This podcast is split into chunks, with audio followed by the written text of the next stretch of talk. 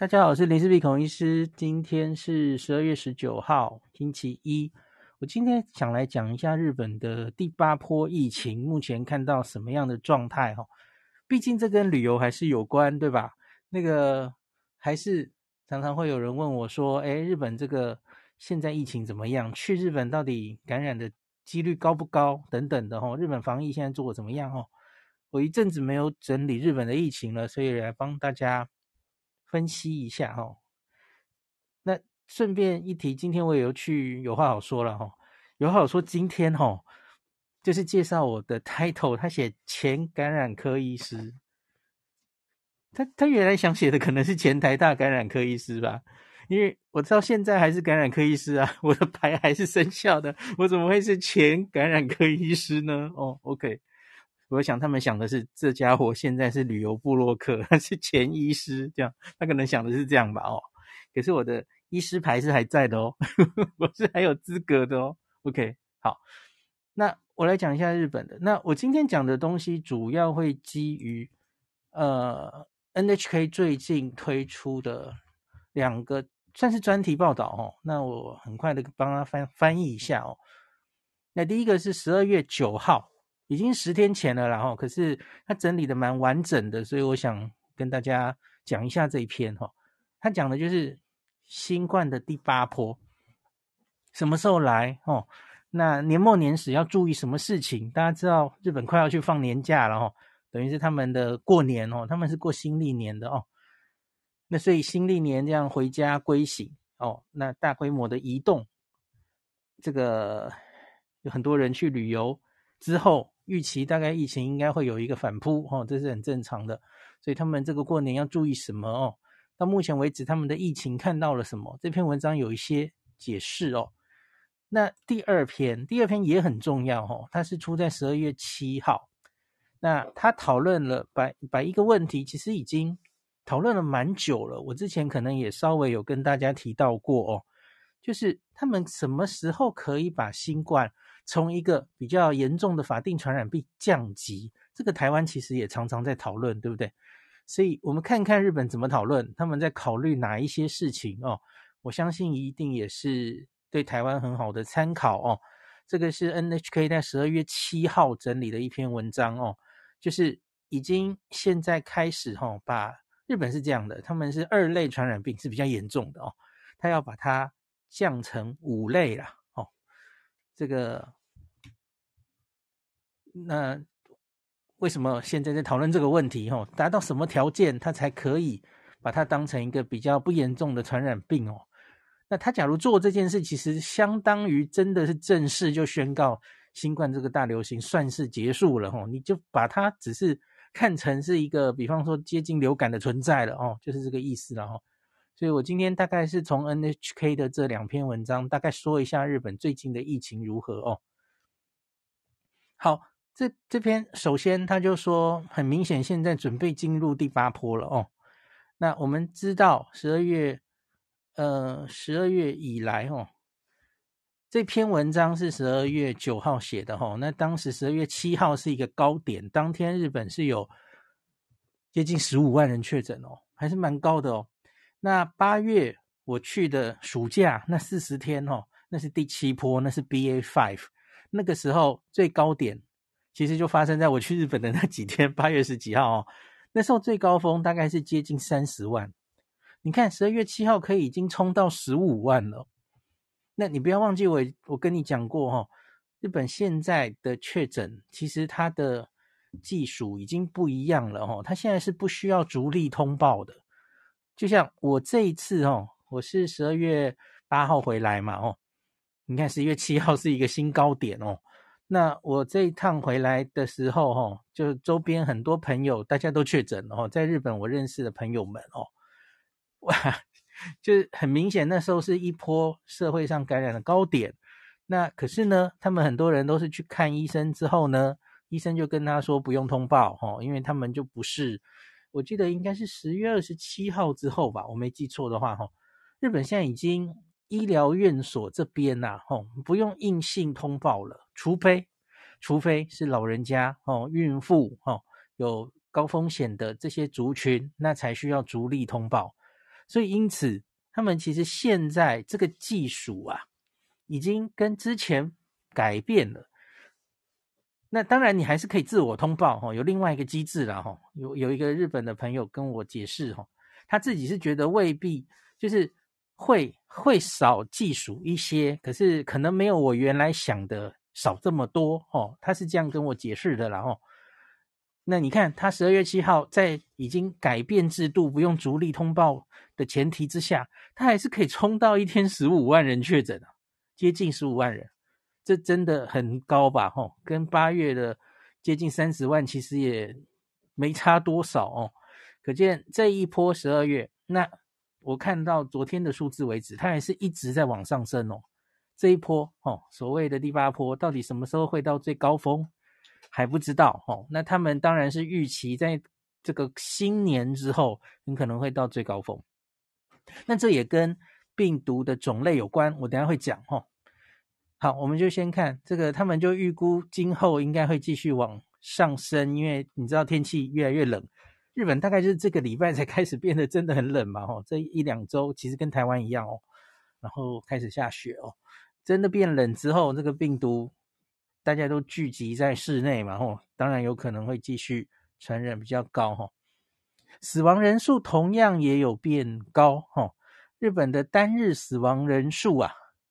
在前一阵子八月这个第七波结束以来，其实就死亡人数也整个下去，可最近又高起来了哦。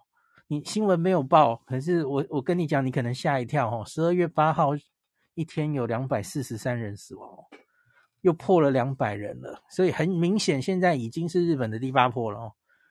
所以就是我去日本的两趟哦，每一趟迎接一波都。都遇到了某一波的最高点哦，一个是第七波，一个是第八波，这样哦。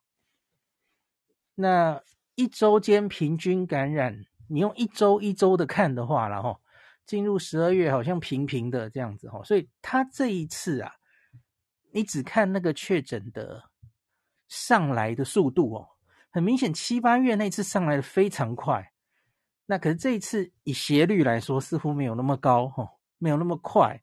这可能有种种的原因啦，吼，比方说打了次四代疫苗啦，吼，那之前感染还是有一定的保护力啊，所以这次才没有这么高的往上冲，这都有可能，吼，或是通报，根本就是通报的问题，现在没有办法每一例都，就是相比于之前了，吼，那个黑数可能更多哦，根本没有通，不能反映实际状况等等，这我觉得这都有可能，然后，那可是总之它就是。还是有一波第八波的疫情在这个日本的冬天哦。那我们继续来看，那有一个特别的地方哦。我原来以为，或是其实很多专家也会以为，诶，日本的这一波第八波会不会是跟欧洲一样是 BQ one 哦，BQ 家族跟欧美一样，或是跟新加坡一样，会会是 XBB 哦，或是什么状态哦？BA 五啊，在八月已经流行了这么大一波了哦，理论上是不是应该差不多过去了哦？会被新的病毒打败啊？不是都这样说的吗？新的病毒就是诶，传染力更高啊，免疫逃脱更厉害啊，所以你看，在好多欧美这些地方，BA five 都渐渐被取代哦。那故事不是都是这样演的吗？哦，BA BA two 被 BA BA one 被 BA two 取代，BA two 被 BA five 取代，都是这样。诶，我跟你讲，日本的这一波啊，特别是在十二月初之前，还是 B A five 占最大宗，诶，超过一半哦。诶，这个可能有一点比较出乎大家的，诶，要想想看，诶，真的这样吗？哦，我我有没有跟大家讲过一点？哦，因为很多你会看到很多专家，或者说他们就说这个病毒越变越厉害哦，这个传染力越来越高哦。可是我个人就一直觉得，呢，他他就说，这个你看这个病毒比前面的传染力再高一点五倍，再高两倍，再高三倍，哈，会越来越高。可是你自己想想看，这个 病毒的演化，它真的可能是这样的吗？你现在看到，哈，比方说我们在八月看到 BA five 增多，增多的很快，哦，然后取代原来的 BA one 跟 BA two。我跟大家讲啦，你不能说那是因为它的。传染力高于 BA one 或 BA two 多少而看到这种状况吗？不是啊，通常的原因是因为 BA one、BA two 该感染的人差不多都感染了。然后呢，或是 BA five 是因为它有一定的免疫逃脱，哈、哦，所以原本的疫苗、原本的自然感染可以防住 BA one、BA two，那可是现在 BA five 它防不了了。它增多取代这个前面病毒的原因，是因为这个，而不是单独因为 BA.5 的传染力比别人高多少。那我也举一个例跟大家讲，BA.5、BA.4 其实它很早在南非一二月就发现了。可是他一开始没有冒出头啊，他一开始是输给 BA one 跟 BA two 的，所以我就你看现在日本的这个第七波还有第八波，至少前半都是 BA five，并没有另外一个病毒很明显的把它取代，至少共存了一阵子的这件事，所以我个人觉得哈，这些奥密克戎彼此啊。没有什么后面的人哦，传染力又又是前面的什么一点五倍、两倍，然后那么可怕哦。我觉得单纯其实就是这个病毒感染了差不多的人之后哦，然后他就找不到宿主了，他就结束了。那日本这一波很显然是还有一定的人，他还是可以被 BA.5 感染，所以他也还存在着哦。好，那另外你当然也可以说，那事实上呢？那我们看到的，不管是 XBB 或是 BQ 家族，它其实在传染力或是各种方面，可能也没有 BA.5 那么厉害，没有你想象中的厉害了哈。我觉得在日本，我看到的事情是这样了哈。那我们来看一下数字吧哈。那在 NHK 这篇，它还是说哈，这一波主流还是 BA.5，跟日本夏天的第七波是同一株的啦哦。那这次也。的确有欧美看到的 BQ.1 开始变多了哦，可是这个变多的呃幅度没有想象中原本预期中好像会多那么多，特别是日本其实现在开放观光了嘛哦，他们原本专家也有担心会不会这个海外的变种病毒进来的速度哦会变比较高，可是看起来还是 BA.5 为主哦。那我们来看一下东京哦，他们这一篇。呃，整理的是东京一直到十一月底之前的资料哦。那的确，BA.5 占比是减少了哈、哦，在整个七月到十月，BA.5 都是超过八九成。那十一月它跌到了七十六点七呀。那其中呢，BQ 家族占了大概九点七，接近十 percent 哈，的确有在增多。那可是。BQ 家族其实在十月就早就出现在东京了，可是你看十月、十一月，它这个取代的速度其实没有你想象中的快啊，慢慢的增加了哦，跟当年 BA.5 出来把 BA.2 很快干掉的速度不太一样啊。好，那再来这里也有这个一些引其他国家的数字啊，欧洲啊，今天修熙老师也有说哦，欧洲其实这个早就是 BQ 家族的天下了哦。进入十一月，法国超过半数都是 BQ 家族哦，已经过半。西班牙十一月中旬是七十五 percent 都是了哈，在十一月下旬的时点呐，欧洲大概至少七国啊，BQ 家族都已经是主流的流行病毒株了哦。好，那另外美国也是啊，美国在十二月三号之前的一周啊，那它的 BQ。一点一是三一点九，那 BQ 一是三十点九，两个加起来就六成了哦。那 BF 5被压到只有十三点八，所以现在是欧洲、美国其实都是 BQ 家族为主的，在正在呃进入冬天，然后疫情又有点升温的感觉哈、哦。那比方说美国其实现在就看到了嘛，哦，美国这个一周一周。在十二月七号这个十二月第一周呢，四十五万人确诊，比前一周的三十万已经大量增加了哦。那死亡的人数哈，一周两千九百八十一人，也是比前一周的一千八百四十四人增加哈。好，那他们说美国他们是在 BQ One 系统，这个 BQ.1 家族达到了六成左右，特别是十一月下旬的感恩节之后。美国就明显看到入院患者开始增加了哦，重症也开始增加。那所以他们现在也在关心日本的状况，哦，日本会不会也是在 BQ one 过半之后，哦，也会有新的一波重症死亡会特别多的状况，哦，这个是日本的专家在提醒的，哦。那国立感染症研究所这个应该是全日本的资料，哦，刚刚我念的是东京都的资料了，哦。东京都理论上旅旅客比较多，它可能这个变种病毒会不会应该是比较呃早一点出现哦？那这个国立感染症研究所，我我不太确定他们的全部的分母是来自哪里了哈。可是这里有一个更新的资料哦，他说这个十二月十一号之前的一周哈，进入十二月这个第一周的状况有点改变了哦，BA 五啊。BA 五是五十四 percent，还是过半？可是你看越压越低。刚刚我说七十几嘛，哦，现在已经压到五十四了哦。那 BQ 家族已经到了三十六，所以你看它慢慢增加了哦。我相信进入一月，大概 BQ 家族大概就已经会过半了哦。那 XBB 有，可是只有三 percent 了哦，很低。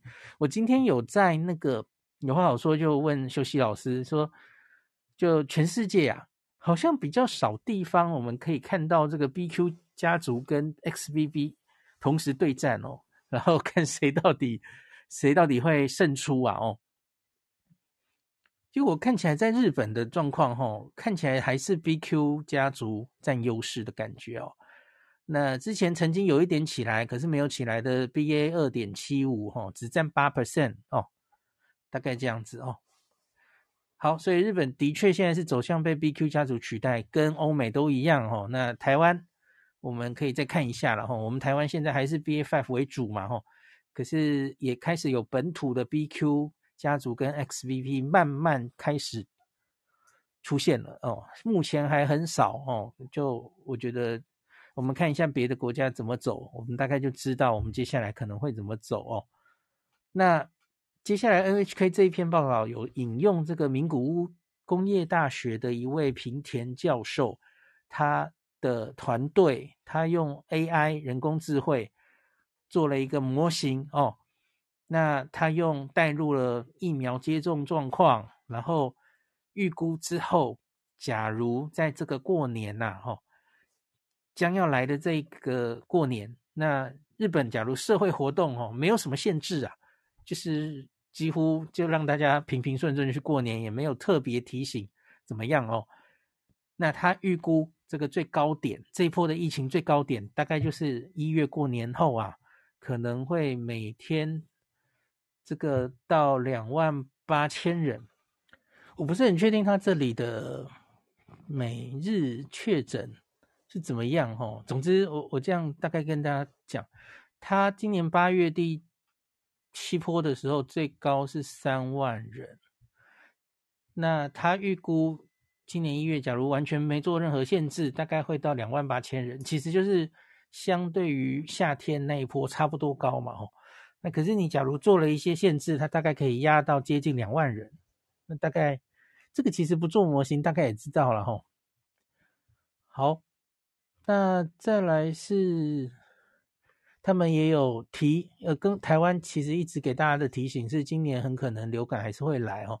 可是到目前为止啊，日本的流感没有起来哦。到十二月四号之前的一周啊，那个每一个医疗机关，他们现在流感其实是定点通报嘛，吼，那所以有一个流行阈值啊。那进入流行是每一个医疗机关，呃，患者数相当可能是我不知道是一天还是几天会有几个确诊哦。大于一的时候叫做大流行，他们现在只有零点一三吼，所以这个冬天，呃，其实跟台湾一样哦，没有目前没有看到流感非常大的流行哦。我个人觉得是因为台湾跟日本大概都是很谨慎在应对这个冬天，所以流感疫苗都打得算好。然后我们其实口罩都还没有拿下来。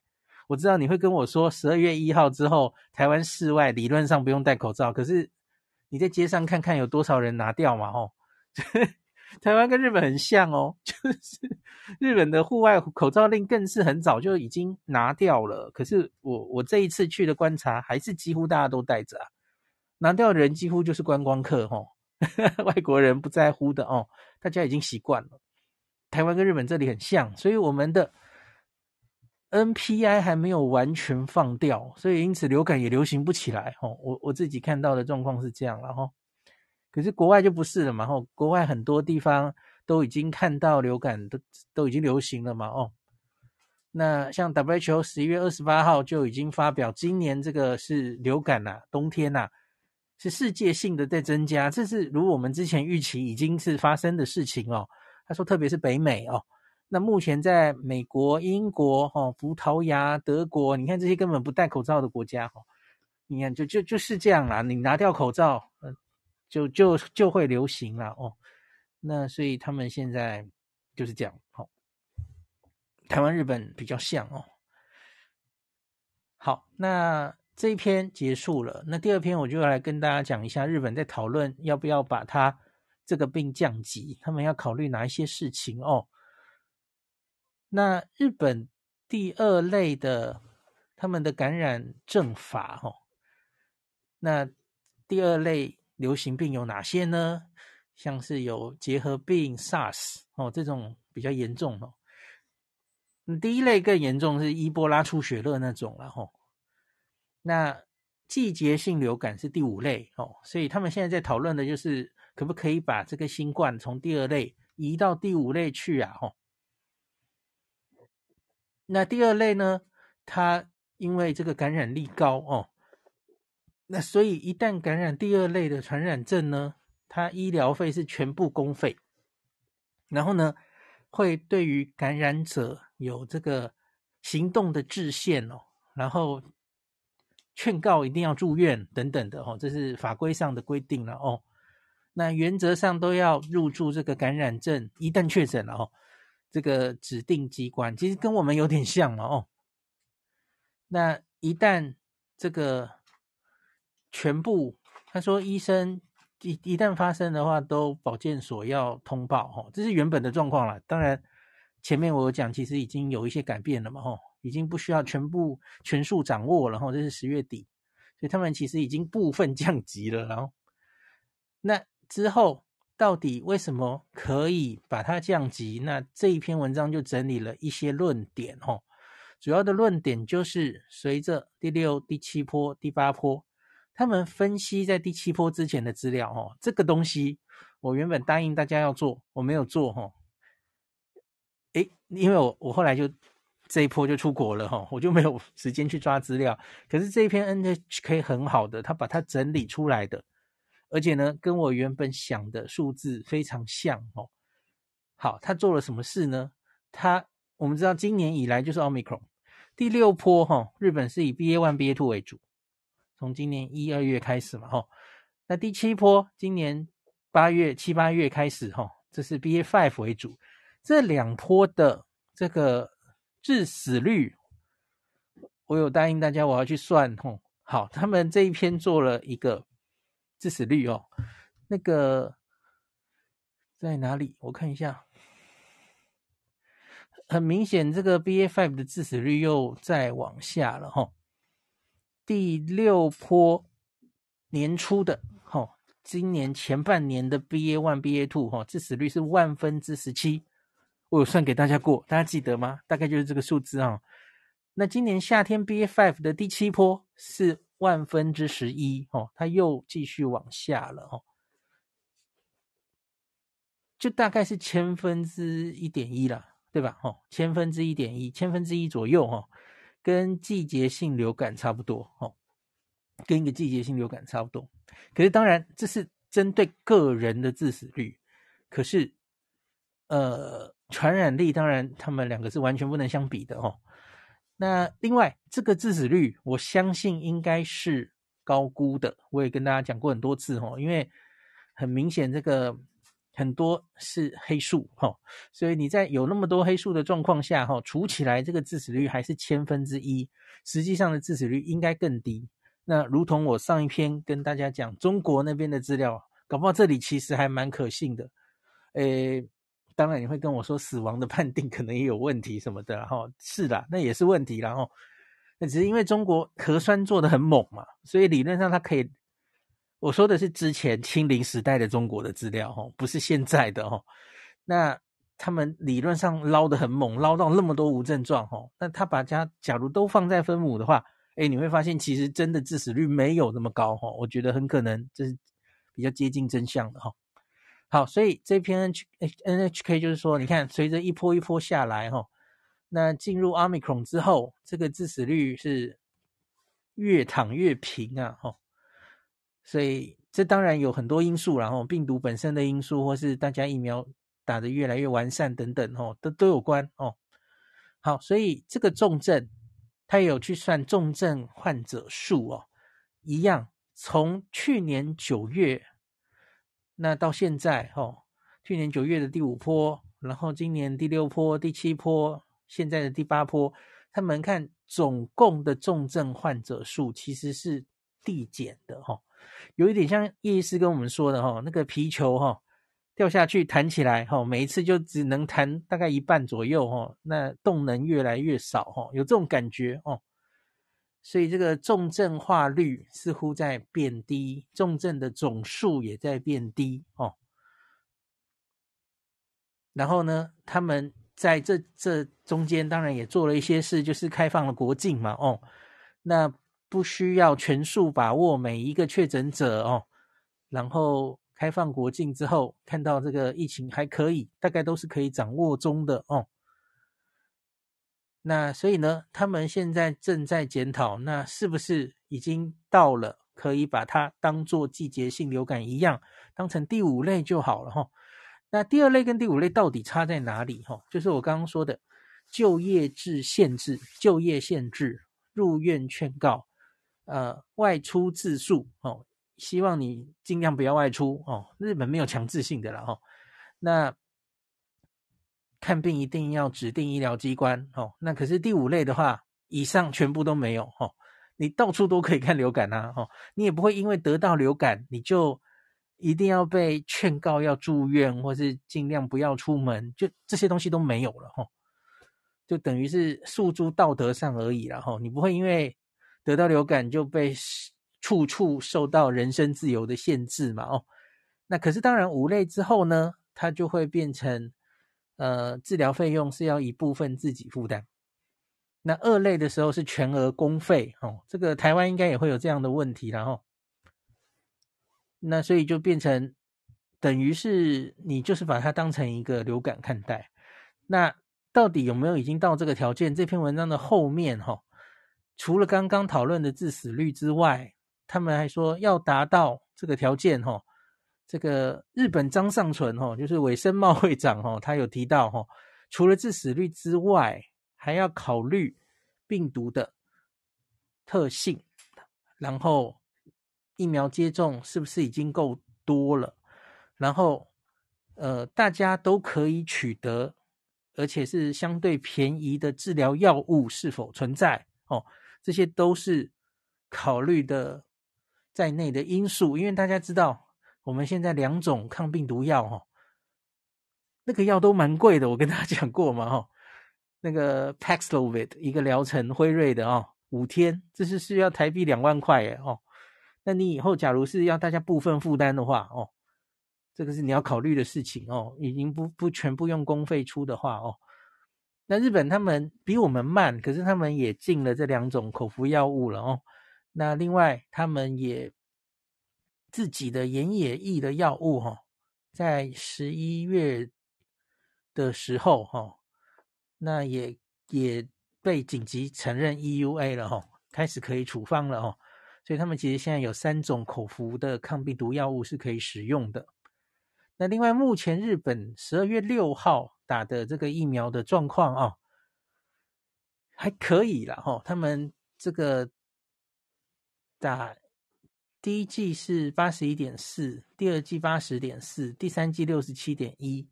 那打了这个 Omicron 对应的次世代疫苗是二十二点一，有五分之一的人，这应该还算高哈。当然，他们可能希望能更高一点了哈，特别是应该要。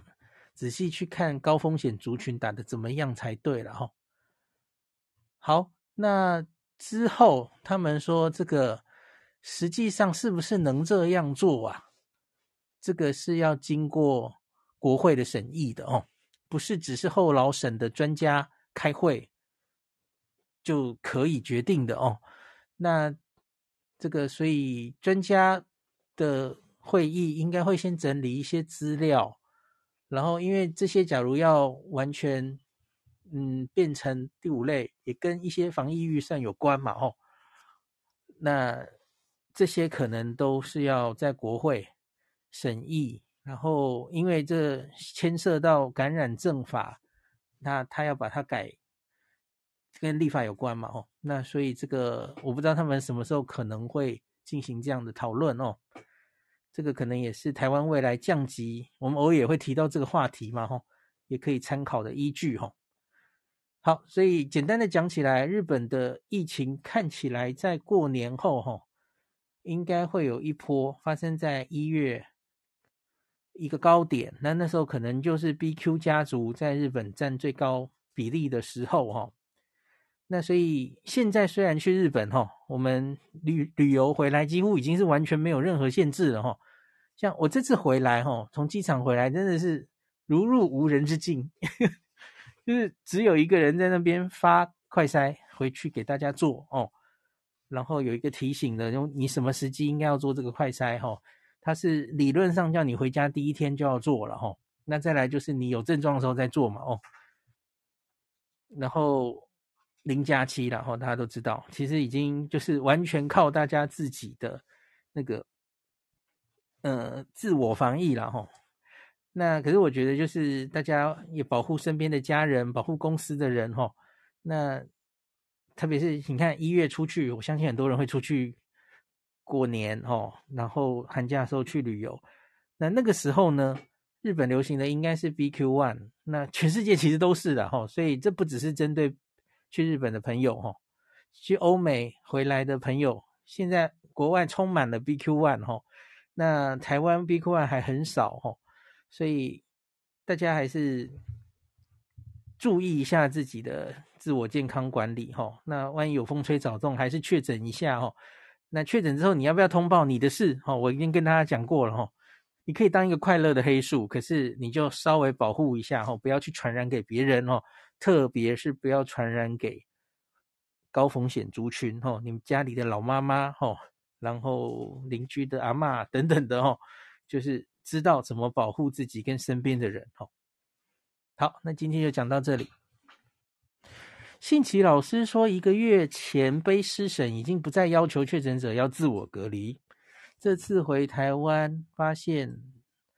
虽然十二月一号在户外不用戴口罩，每个人一给我戴着。对啊，我们跟日本真的很像哦。哈哈，那可是像浩我第一第一次去希腊，他他就是说那种欧美他们的环境反而是你戴着口罩你变得很怪哦，所以他都不好意思要把口罩拿掉这样子哦。感谢您收听今天的林氏璧孔医师的新冠病毒讨论会。如果你觉得这个节目对你有帮助，喜欢的话，欢迎你推荐给你身边的朋友，或是在 Apple Podcast 上面留下评价，后也可以留言哦，五星好像每天都可以留哦。希望大家当我的种子教师，推广正确的新冠卫教，以科学防疫，不要只以恐惧防疫。行有余力的话，欢迎您赞助林氏璧孔医师喝杯咖啡，让我可以在这个纷乱的时代继续分享知识。努力做正确的新冠相关卫教。如果你想看到更多孔医师分享的新冠疫情相关资讯，或是林氏必发的日本旅游资讯，欢迎你加入脸书上的日本自助旅游中毒者粉丝专业。那或是我也有 LINE 的官方账号，或是 Telegram。